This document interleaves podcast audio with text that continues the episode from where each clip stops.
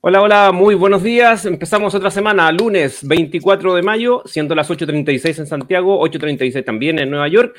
Mi nombre es Eduardo Martínez y esto es Premercado Americano en Inversiones y Trading. Gaby, ¿cómo estás? Buenos días. Buenos días, Eduardo. Buenos días a todos también. Partimos muy tempranito esta semana de trading que yo creo que se viene bastante movida. Me da la impresión de que sí. Así es. Así que te dejo, Gaby, vuelvo con las preguntas. Perfecto, gracias, Eduardo. Buenos días. La verdad es que hemos tenido este fin de semana bastante movimiento, sobre todo en el mercado de las criptomonedas, así que voy a partir con eso durante el día de hoy. Hemos tenido, sí, buena recuperación por parte de algunas de ellas, pero la verdad es que ha habido gran movimiento en general. Si vamos a revisar lo que ha estado ocurriendo dentro, por ejemplo, del Bitcoin, que es lo que más se ha estado moviendo en estas últimas jornadas de trading, fíjense lo que pasó durante el día de ayer, día domingo, cuando el precio cayó a mínimos en torno a los 3.000 perdón, 31.230, pero finalmente logró cerrar sobre los 34.500. Fíjense que llevamos una, dos, tres, cuatro, cinco sesiones de trading consecutivas en las cuales el precio genera la ruptura de los 34.500, llega hacia la zona de los 32.000, pero luego se detiene y luego vuelve a retomar hacia el alza, y es lo que está pasando durante la jornada del día de hoy. Esto nos había llevado a ver cómo se respetaba la línea de tendencia bajista, cómo el precio podría incluso ir a buscar los 30.000, pero al parecer va a tratar de detener esa caída. Las criptomonedas están recuperando parte del terreno perdido después de un fin de semana de puras ventas alimentadas por nuevos indicios de que China está tomando medidas enérgicas contra este sector. Recuerden que el catalizador de la caída en esta oportunidad durante el fin de semana fueron los mineros de las criptomonedas que acuñan criptomonedas utilizando potentes ordenadores para poder resolver complejos problemas matemáticos, que son los algoritmos que ya todos ustedes manejan, pero ellos detuvieron sus operaciones en China ante el creciente escrutinio de las autoridades, que era algo que yo les había mencionado. Si es que no pueden utilizar las criptomonedas, que son las que reciben a cambio de minar, entonces, ¿para qué siguen minando? Y eso es lo que generó un movimiento importante hacia la baja. La atención prestada a los mineros en China específicamente, que son quienes prestan, representan, perdón, alrededor del 70% de la oferta, es el último frente de una ofensiva mucho más amplia de China contra el sector de las criptomonedas. Así que ojo con eso, porque la principal bolsa de criptomonedas, Huobi, fue quien suspendió el día de hoy tanto la minería de criptomonedas como algunos servicios de trading a nuevos clientes de China continental, añadiendo que en su lugar se centraría en los negocios en el extranjero, es decir, dejando la base en China, yéndose hacia el resto del mundo. Y hay otros que también suspendieron sus actividades en China en estas últimas horas. A corto plazo, según los agentes del mercado, es probable que esto ejerza presión sobre los precios a medida que los mineros vendan los bitcoins que tienen en sus balances. Se están en este sentido retirando las apuestas o cerrando y puede que se necesite reducir los balances en el corto plazo. Así que Hoy día estamos viendo que el precio logra rebotar después de las caídas que comenzaron nuevamente durante el día de ayer. De todas maneras, el movimiento hacia el alza de hoy día no genera ningún tipo de cambio de condición de mercado. A mi parecer, todavía hay mucha presión bajista por parte del Bitcoin.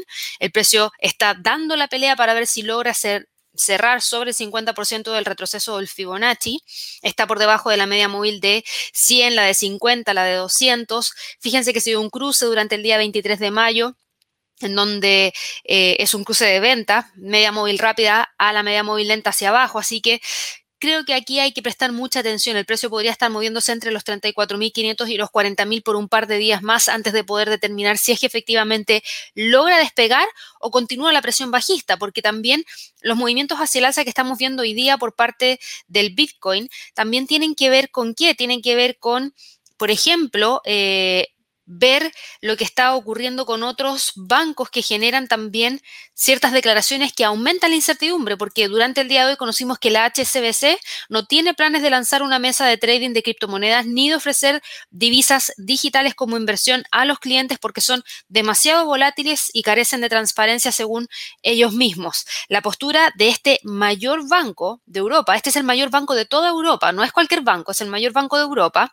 y la postura respecto a las criptomonedas se produce justamente en este momento en el que la mayor y más conocida criptomoneda del mundo, que en este caso es el Bitcoin, ha caído casi un 50% desde el máximo que ha tenido durante este año, después de que China tomara estas medidas contra el minado de criptomonedas y de, eh, obviamente, toda la volatilidad que se ha generado a raíz de las declaraciones de los más que finalmente hacen que sea un mercado súper manipulable y que en ese sentido podría gatillar un riesgo mayor para el banco si es que decide entregar este tipo de servicios, porque también estarían expuestos a esa mayor volatilidad.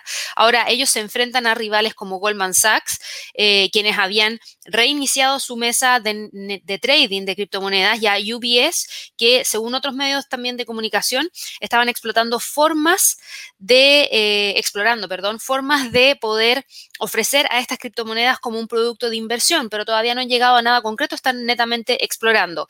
La HSBC dice que no acepta en este sentido las criptomonedas como tal, pero sí están dispuestos a aceptar las divisas digitales de los bancos centrales. Así que ahí va un, un apoyo para quienes vayan a llevar a cabo, obviamente, esta adopción de su divisa a una divisa digital. Vamos a ver qué es lo que ocurre a futuro, pero insisto, esto genera incertidumbre, si bien hoy día el Bitcoin y otras criptomonedas que vamos a ver más adelante están recuperando terreno, considero que la recuperación es frágil y no necesariamente podría continuar si es que seguimos viendo mayor presión bajista por todos estos fundamentales que han estado pegándole directamente al mercado de las criptomonedas. Así que niveles para hoy día para el Bitcoin, insisto, 40.000 y 34.500.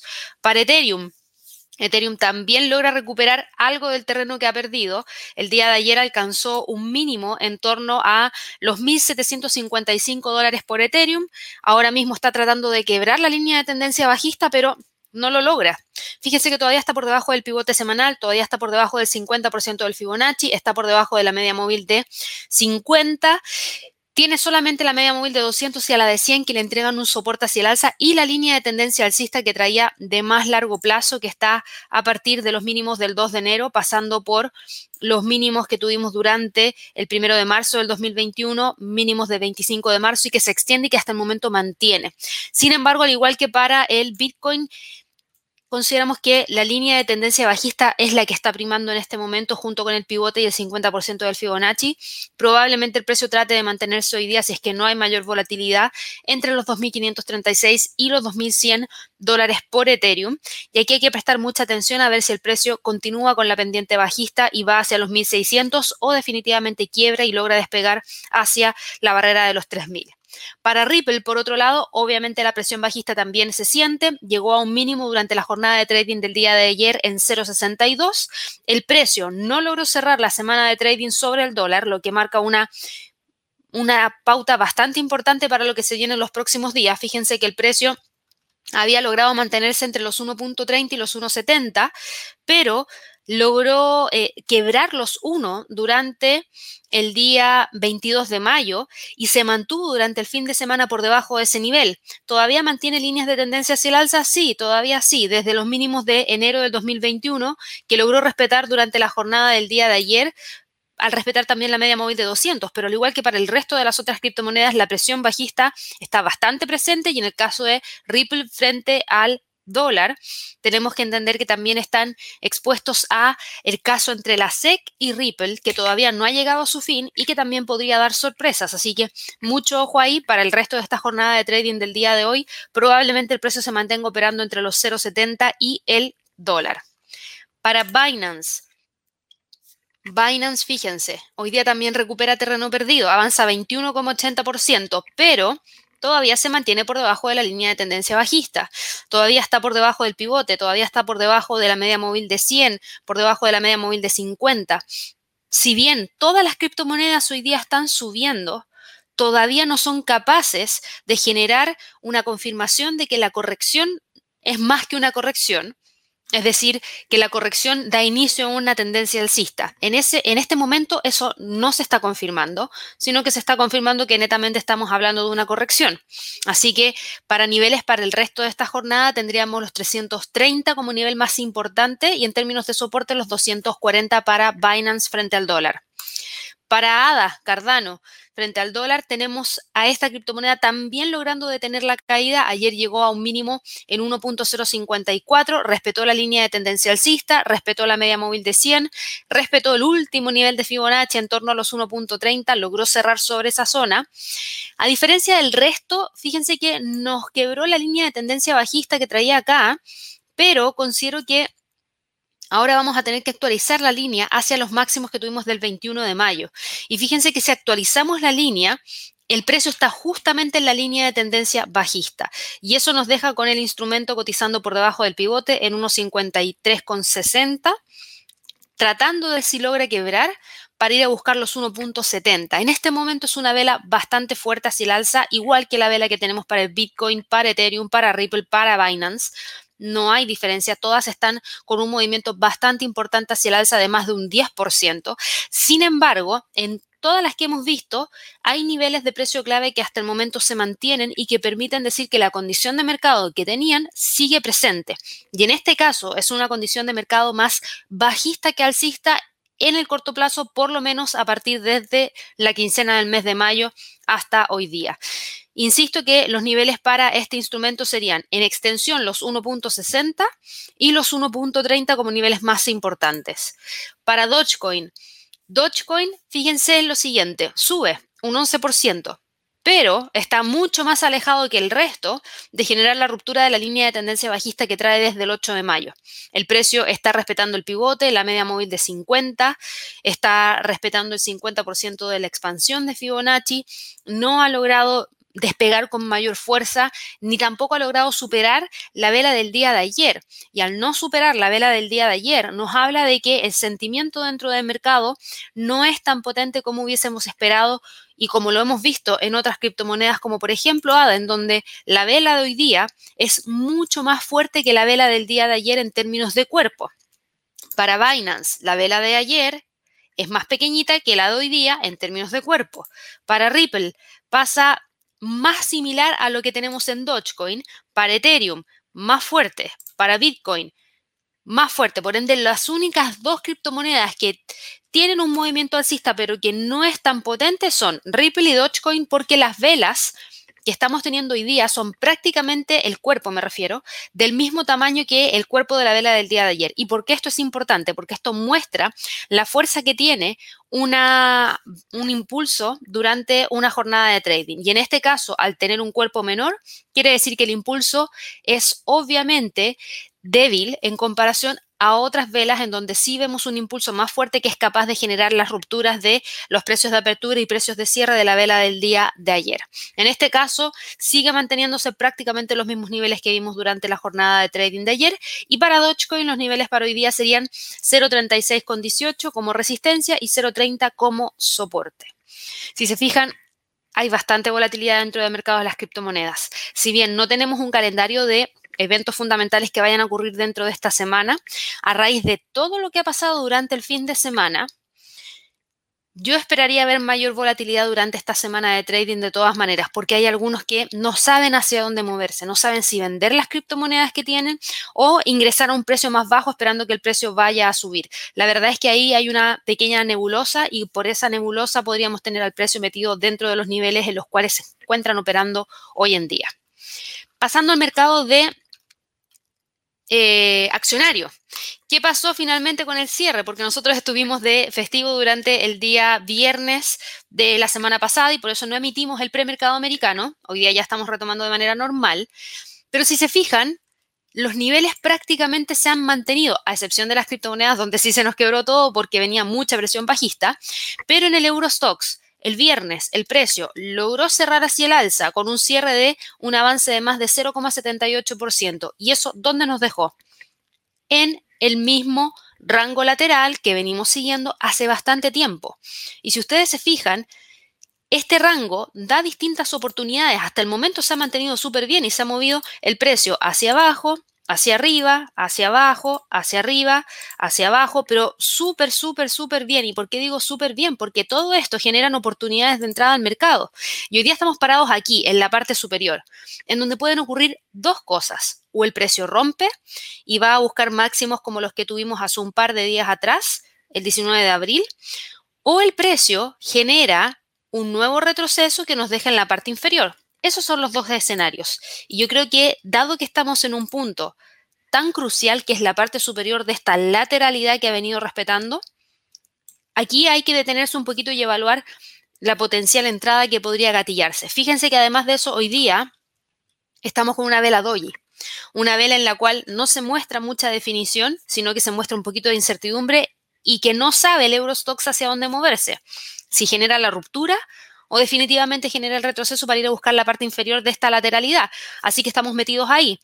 De todas maneras, en el largo plazo mantiene tendencia alcista porque el precio viene sobre una media móvil de 50, sobre una media móvil de 100, sobre una media móvil de 200, así que creo que ahí tenemos que estar muy, muy, muy pendientes a lo que pueda ocurrir dentro de las próximas horas. Ahora, en cuanto a calendario económico, hoy día partió la cumbre de líderes de la Unión Europea, por ende ahí podríamos tener un poquito más de volatilidad.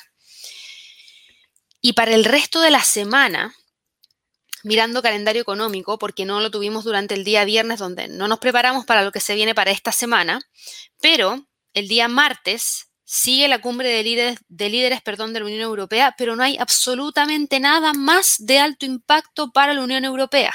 Por ende, si miramos el mercado así, en base al calendario económico y en base a lo que estamos viendo, al no tener tanto fundamental, deberían comportarse de manera técnica, deberían respetar niveles de precio clave. Así que ojo también con eso porque quizás se podría dar algo interesante aquí y es un rango que eh, habla de una amplitud de un 3,12% en términos de movimiento, 122 puntos. Estamos hablando de la parte superior en torno a los 4.040 y la parte inferior en torno a los 3.900. El DAX, por otro lado, ¿qué pasó con el DAX? El DAX hoy día opera hacia el alza, al igual que el Eurostox, el día viernes se movió hacia arriba con un avance de un 0,45% y se detuvo en torno a, a esa zona.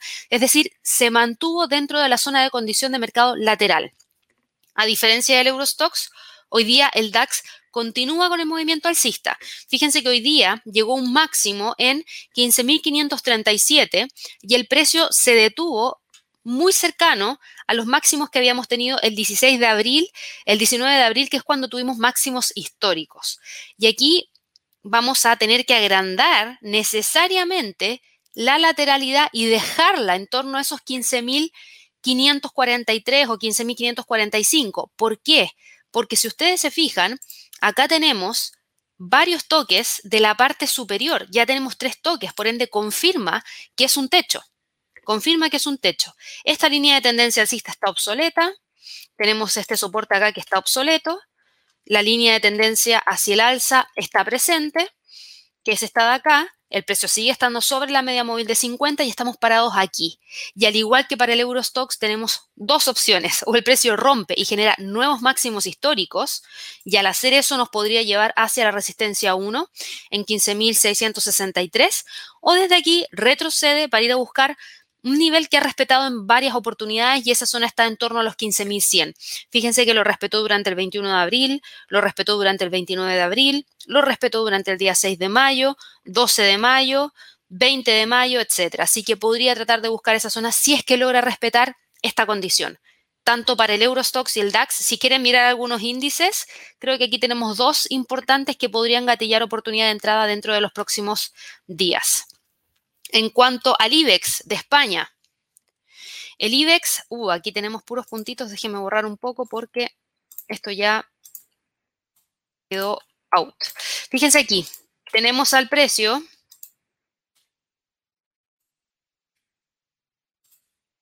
Ahí sí. El precio finalmente la semana pasada, ¿qué hizo? Cerró dentro del canal alcista. No hubo cambio de condición de mercado a pesar de toda la volatilidad que sí estuvo presente durante el mercado la semana pasada.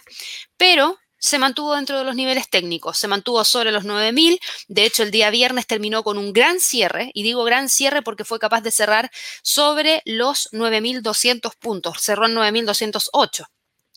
Hoy día el precio incluso alcanzó un nuevo máximo al sobrepasar el máximo del 18 de mayo y eso estuvo en torno a los 9.244 y ahí detuvo el movimiento alcista. El precio está en este momento cotizando en torno a los 9.160 y de continuar con el alza podría ir a buscar la próxima resistencia en términos de pivotes semanales, eso está en la R1 semanal, 9.306. ¿Lo va a lograr hoy día? Difícil y muy poco probable. ¿Por qué? Porque tenemos una vela bajista en donde hoy día muestra una caída de un 0,23% y eso podría dejarnos con un precio de cierre en torno a los 9.200. A ver si es que el precio logra o no dar la pelea para tratar de cerrar en torno a los 9.200. Si es que logra generar un rebote hacia el alza desde los 9.000 Demos un segundo que esto lo vamos a ajustar hacia el nivel de pivote en torno a los 9140. Si es que logra, es decir, desde acá llegar a esta zona y luego volver a retomar, podría llegar hacia esos niveles, como también podría generarnos una detención justamente en torno a los 9.200 para tratar de impulsarse desde ahí en adelante hacia el alza.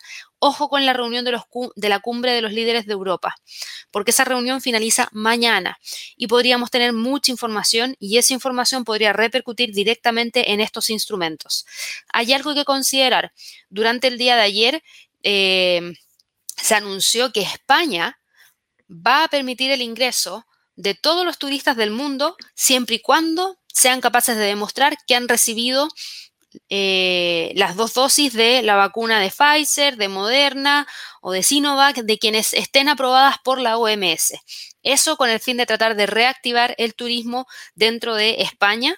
Vamos a ver si que efectivamente este llamado lleva a que mayor cantidad de personas puedan ingresar al país. De hecho, estaría reabriendo su frontera para poder recibir a estas personas y veamos si es que efectivamente eso logra generar algún tipo de cambio mayor por parte de este instrumento.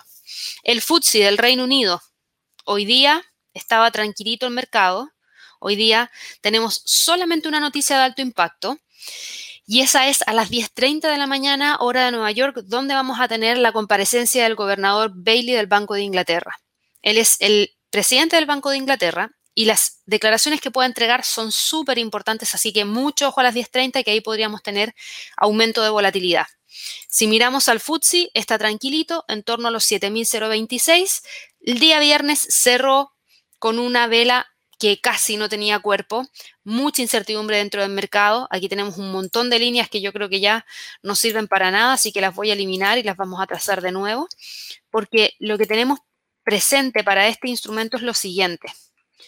Si nosotros achicamos el gráfico, teníamos esta línea de tendencia que estaba trazada hacia el alza que ya se rompió. Pero si tomamos los mínimos, déjenme achicar esto, todavía tenemos líneas de tendencia que son alcistas que se mantienen. Ahí tenemos una y creo que aquí tenemos otra. Esas son las tres líneas de tendencia hacia el alza que se mantienen desde el 29 de enero de este año. 29 de enero en adelante. Tres líneas de tendencia. Hay una que ya no se mantiene, que es esta. Por ende la voy a eliminar del gráfico porque ya no está presente. Pero tenemos dos más, que son estas que acabo de trazar, que sí siguen presentes. Y hay una que incluso está siendo muy seguida o seguida muy de cerca, que era lo que quería decir, a la media móvil de 50. Lo importante también para el FTSE es saber que tenemos un precio de soporte clarísimo en los 6.900. Espero que todos lo puedan ver porque se ha venido respetando súper bien y creo que hay que dejarlo presente dentro del gráfico en el escenario de que tengamos alguna corrección. Si no está esa corrección, entonces tenemos al precio ahí en torno a los 7.025 y hoy día probablemente termine cerrando en torno a este nivel. No hay volatilidad prácticamente para el FTSE, no tiene mucho movimiento. Lo que sí eh, hay que monitorear es ver si es que el precio logra llegar hacia los 7100 y luego de eso los máximos que tuvimos acá durante el día 10 de mayo, cuando el precio llegue en torno a los 7165. Tendencia alcista tiene pero mayor volatilidad para hoy día no hay, por ende existe una alta probabilidad de que el precio termine cerrando entre los 7.040 y los 7.000 como niveles más importantes para esta jornada. ¿Qué pasa con el mercado de Estados Unidos? ¿Qué pasa con el Standard Poor's? ¿Qué pasa con el Nasdaq? Toda la bolsa en Estados Unidos opera hacia el alza. Por ende, todas las caídas que tuvimos durante la semana pasada rápidamente tienden a revertirse.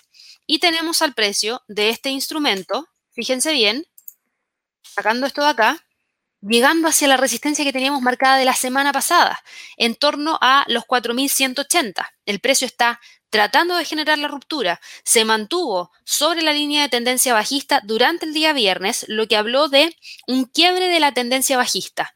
Importante. La tendencia alcista se mantiene, nunca estuvo en riesgo, a excepción de las caídas que tuvimos por tres sesiones de trading consecutivas cuando el precio casi llegó a este círculo que tenemos marcado aquí en torno a los 4.000, pero no llegó. Y luego de eso, el precio logró recuperar. Y ahora mismo lo tenemos metido acá.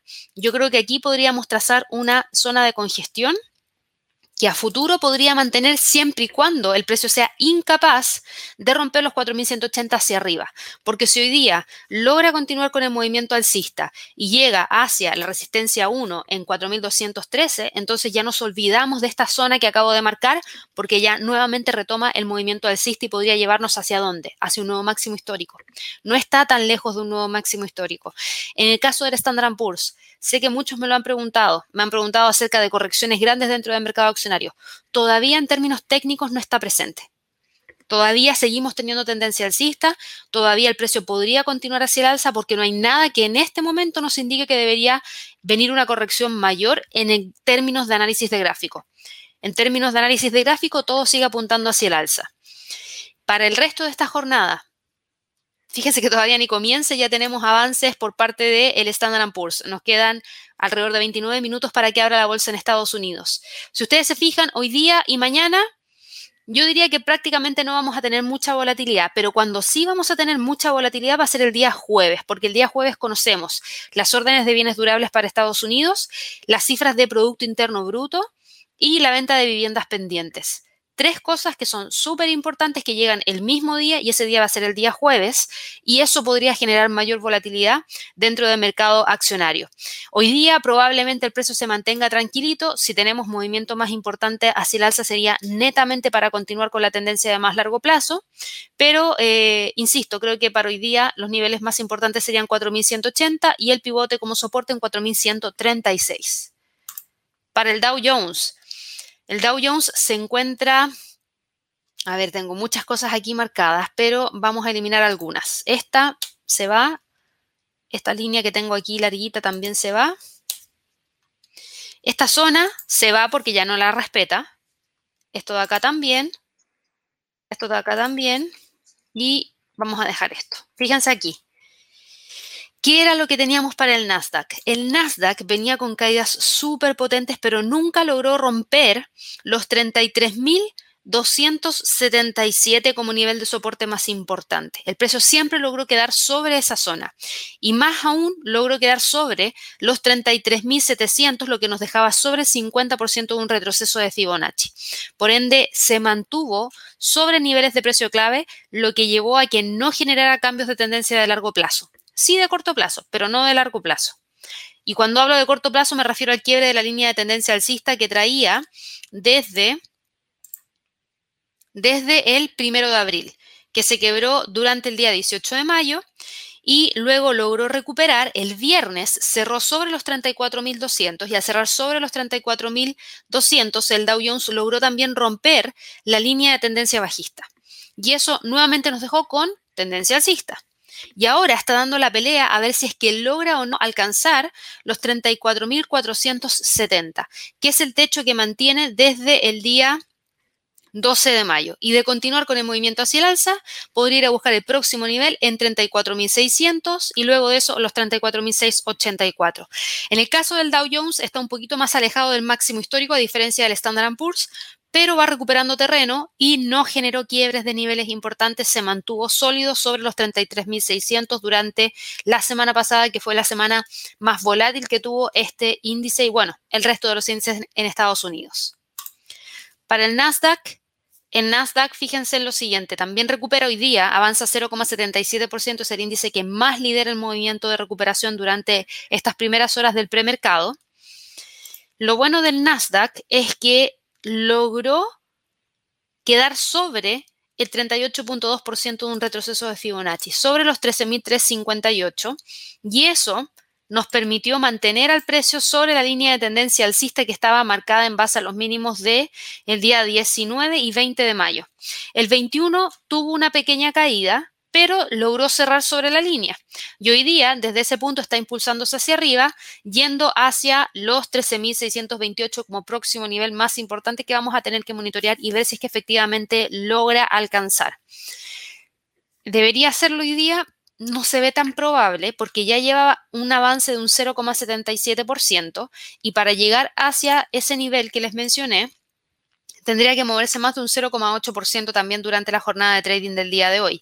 Y eso no se ve tan probable, ya que hoy día tenemos un calendario económico que es muy bajo en términos de fundamentales de alto impacto para Estados Unidos. No hay fundamentales de alto impacto para Estados Unidos y eso, si ustedes se fijan, podría gatillar menos volatilidad. Así de simple.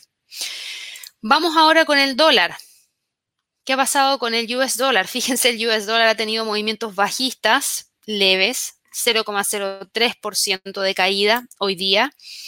Eh, durante el día viernes logró moverse hacia el alza, pero esas alzas están limitadas. Nosotros teníamos líneas de tendencias bajistas que se han mantenido y el precio ha quedado consistentemente por debajo de los 11,720. Por ende, ahora nosotros podemos hablar de que el US dólar se está moviendo entre los 11,720 y los 11,661 como niveles más importantes en términos de soporte, en términos de resistencia.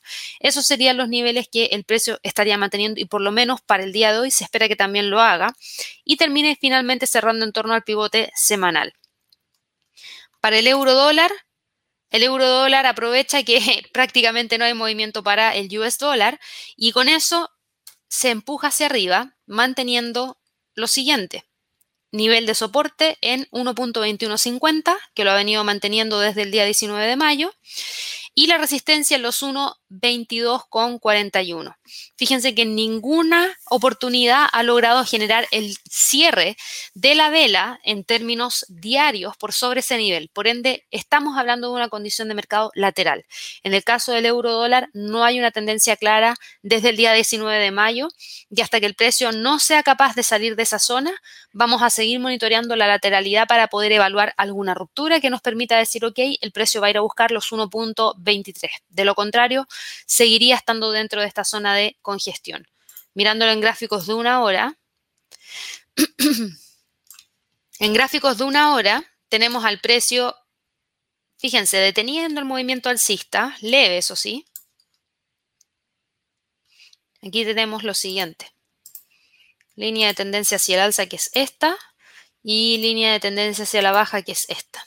Y eso nos deja con un pequeño triángulo que el precio podría mantener para el resto de la jornada y probablemente lo haga entre los 1.22.050, dado que ya en varias, en dos ocasiones ha tocado ese nivel y no lo ha logrado quebrar. Y la resistencia la tenemos ahí, 1.22.15. Por ende estamos hablando de los 1.22.050 y los 1.22.15 como niveles más importantes, tanto de soporte como resistencia. Así que mucho ojo ahí con ambos niveles. Vamos ahora con la libra dólar. ¿Qué pasa con la libra dólar? La libra dólar se encuentra operando en torno a los siguientes niveles. A ver, vamos al gráfico diario.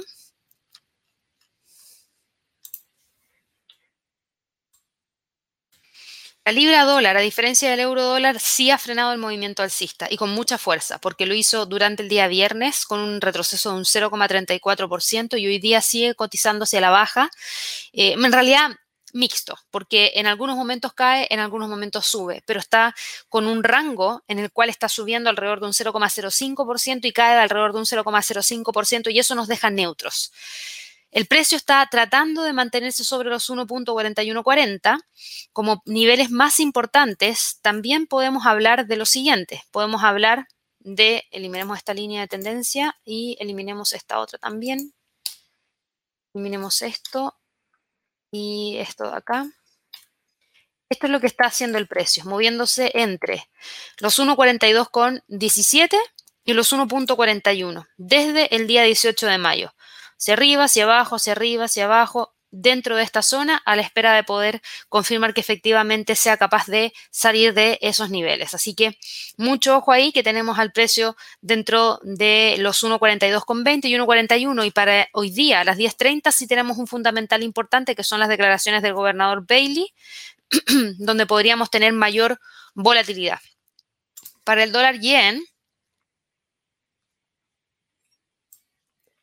el dólar yen está moviéndose entre los 108,50, 109,50. Yo creo que hasta aquí ustedes dicen, ok, Gabriela, estamos exactamente igual que la semana pasada. Yo les diría sí, exactamente igual, no hay cambio. Así que me lo voy a saltar y no voy a ahondar mucho más en el dólar frente al yen porque la condición está clarísima. Es una lateralidad que el precio ha logrado mantener en distintas oportunidades y hoy día Dado que la vela se mueve muy poquitito, probablemente se mantenga entre los 109 y los 108,50.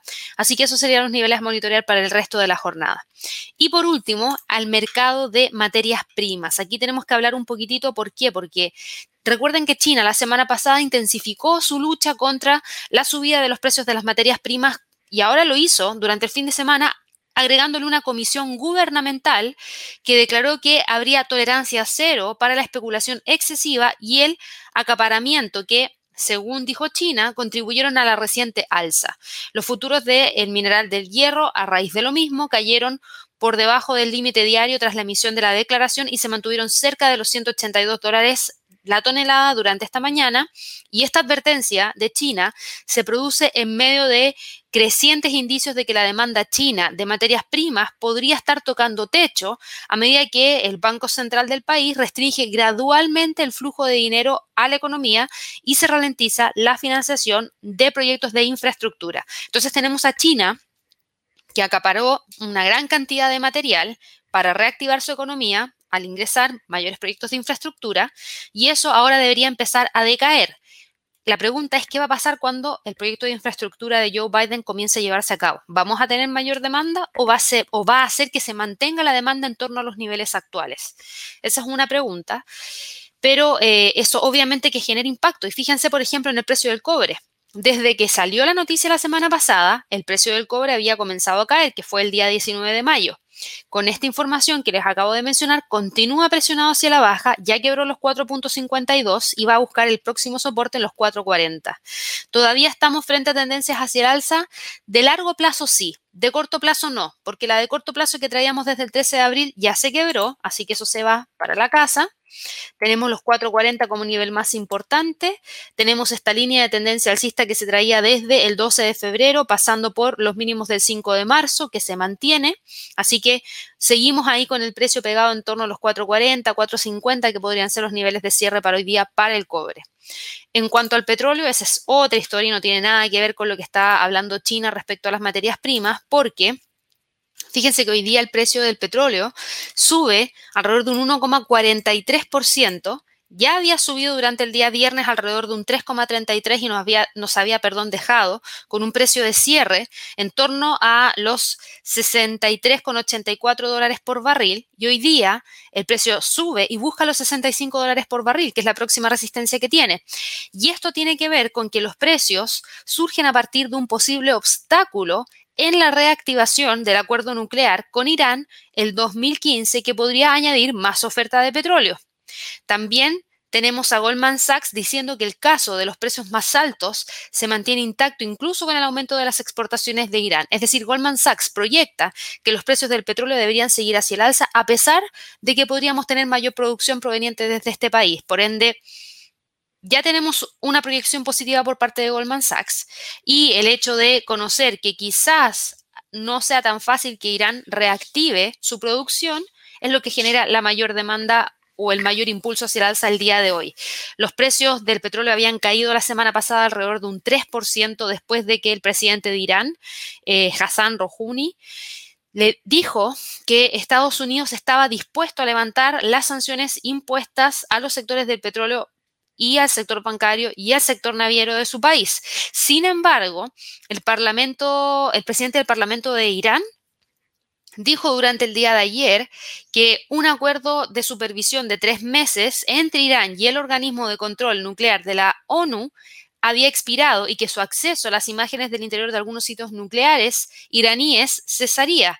Y por lo mismo, eh, los diplomáticos europeos dijeron durante la semana pasada que si no se lograba acordar una prórroga del acuerdo de supervisión, las conversaciones indirectas entre Washington y Teherán sobre la reactivación del acuerdo nuclear iraní del año 2015 entraría en crisis. Y eso es lo que se acaba de informar en base a lo que eh, dijo el presidente del Parlamento iraní. Así que vamos a ver.